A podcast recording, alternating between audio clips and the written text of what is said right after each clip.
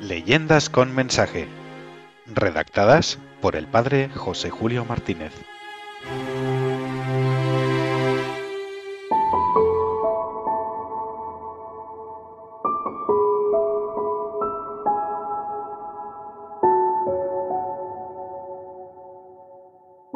Hasta que llegues tú.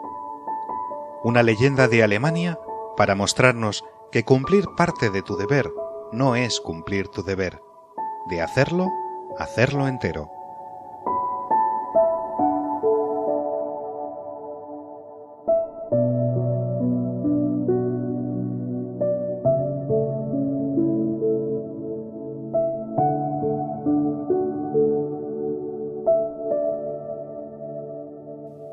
Era en los lejanos días de castillos y de señores feudales que pisoteaban las leyes para asaltar a los caminantes desde sus castillos convertidos en guaridas de bandoleros.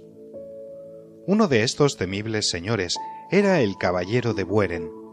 Su esposa había muerto de pena al no poder impedir las tropelías del temible guerreador, y le había dejado una hija encantadora por la belleza de su rostro y la luz de sus ojos, pero más todavía por la inocencia de su alma. Cierto día, al volver de sus correrías, el señor feudal se sintió gravemente enfermo del corazón.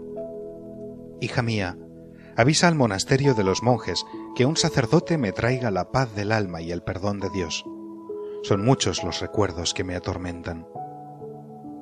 Ahora mismo enviaré al fiel Reinaldo para que parta veloz a caballo y traiga al sacerdote. Ten confianza, padre mío. Reinaldo, que había visto nacer y crecer a la doncella, cumplía todos sus mandatos. Partió veloz a caballo y pronto regresó trayendo al monje más santo y más sabio del monasterio. Entró en la habitación del moribundo anunciando la paz del Señor. ¿Es posible que todavía se acuerde de mí y me conceda la paz? Son muchos los pecados que en mi vida he cometido. ¿Cómo podré, Padre, salvar mi alma de las llamas eternas?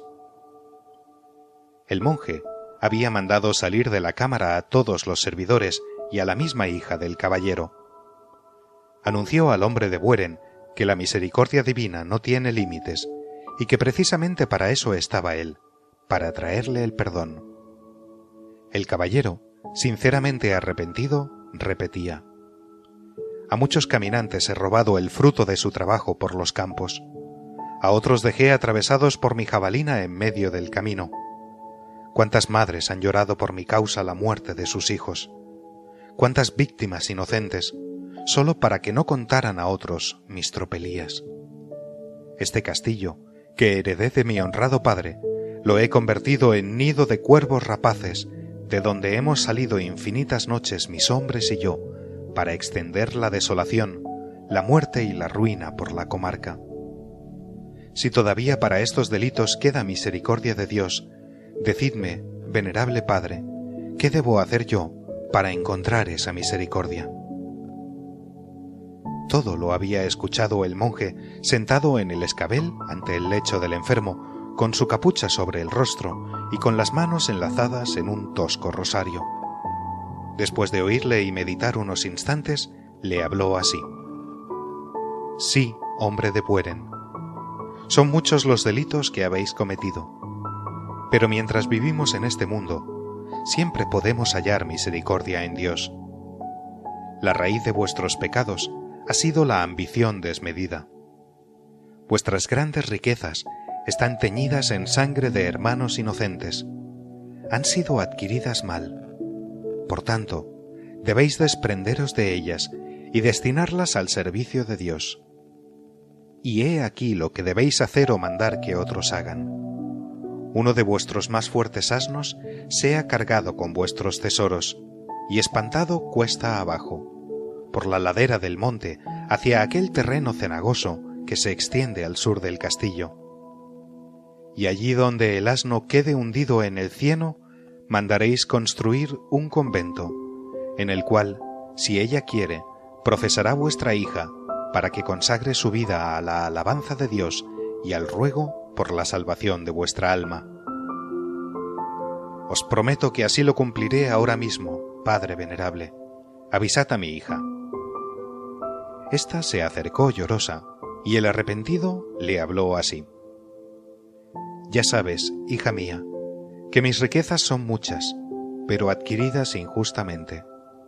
Carga ahora el asno más fuerte de nuestras caballerizas con las arcas de mis tesoros, y espántalo por la cuesta hacia la ciénaga.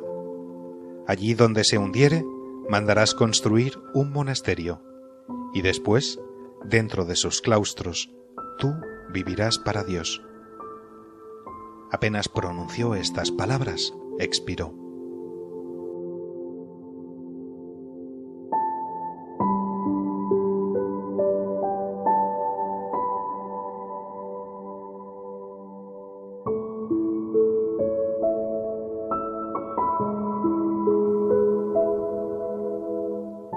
El monje intentó consolar a la doncella. Nada podéis hacer por vuestro padre para devolverle la vida. El cuerpo, al que sirvió con tanto desorden, será pasto de los gusanos, pero podéis ayudar a que su alma entre pronto en el descanso de Dios. Para esto, debéis cumplir su última voluntad. Así lo haré ahora, venerable Padre. Y la hija, acompañada de sus doncellas, bajó a las caballerizas y ordenó preparar el jumento más fuerte con un par de albardas. Luego, tomando la llave del sótano donde su padre guardaba los tesoros, descendió allá y salió llevando arcas y documentos. Los fue colocando en las albardas del animal y mandó abrir los portones del castillo. Ante el asombro de los soldados que hacían la guardia, se disponía a espantar al burro hacia la ciénaga. Pero no había sacado todos los tesoros. Un pensamiento tentador la había asaltado y lo había consentido. Si yo guardase para mí alguna parte de los tesoros de mi padre, el día que me canse de vivir en el convento, podré salir y llevar una vida regalada. ¿Quién habría de notarlo si lo hago así? Y dejó un tercio del tesoro en el sótano escondido bajo llave. Con los otros dos tercios salió el animal del castillo y, espantado por la doncella, bajó dando tumbos hacia la ciénaga. Al fin se hundió en aquellos terrenos pantanosos por el lugar donde está ahora la capilla del monasterio. La otra tercera parte del tesoro fue recogida aquella misma noche por la muchacha y enterrada cuidadosamente en un lugar que sólo ella conocía. Después hizo vender el castillo y las tierras de su padre, entregando el dinero a una patrulla de albañiles, canteros y carpinteros para que construyeran el convento en el lugar donde se hundió el asno. Terminadas las obras, la joven entró en aquel monasterio y tomó el velo ante las religiosas que habían venido, invitadas por ella misma, de otros monasterios cercanos, para entablar allí la vida de oración y de silencio.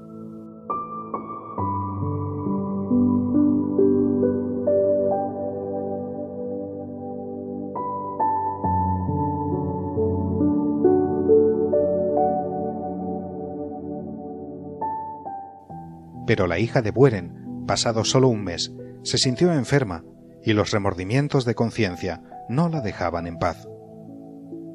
Mandó llamar al mismo monje que había oído la confesión de su padre y le habló así.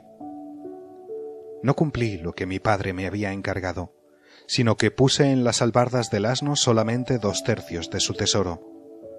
La otra tercera parte, por si acaso algún día me hacía falta, la dejé enterrada en y no pudo acabar la frase, pues en aquel momento expiró. El monje regresó al claustro de su oración y soledad, llevándose la pena de no haber podido elevar el alma de la joven a un arrepentimiento sincero y eficaz, mientras ella, en castigo de su ambición, quedó vagando como una figura apenas visible, vestida con túnica blanca y con unas llaves de la cueva donde enterró el tesoro. Dice la leyenda que ronda por los alrededores del monasterio mirando hacia todos los caminos y clamando de vez en cuando Aquí estaré hasta que llegues tú. Con estas palabras aguarda e invita a un joven que sea inocente, que no haya consentido en malos pensamientos ni haya obrado con mala intención. Cuando llegue este joven, la blanca doncella le mostrará el sitio en el que enterró el tesoro y le entregará la llave para que lo pueda extraer y devolverlo al monasterio. Entonces cesará su castigo y encontrará la paz.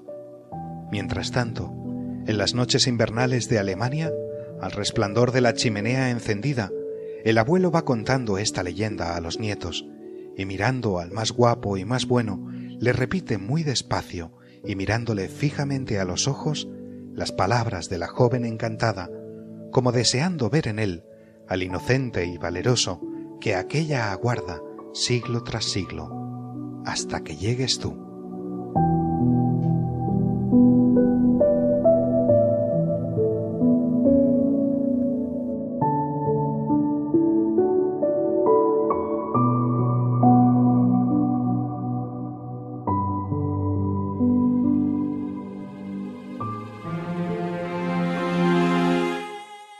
Leyendas con mensaje. Redactadas por el padre José Julio Martínez.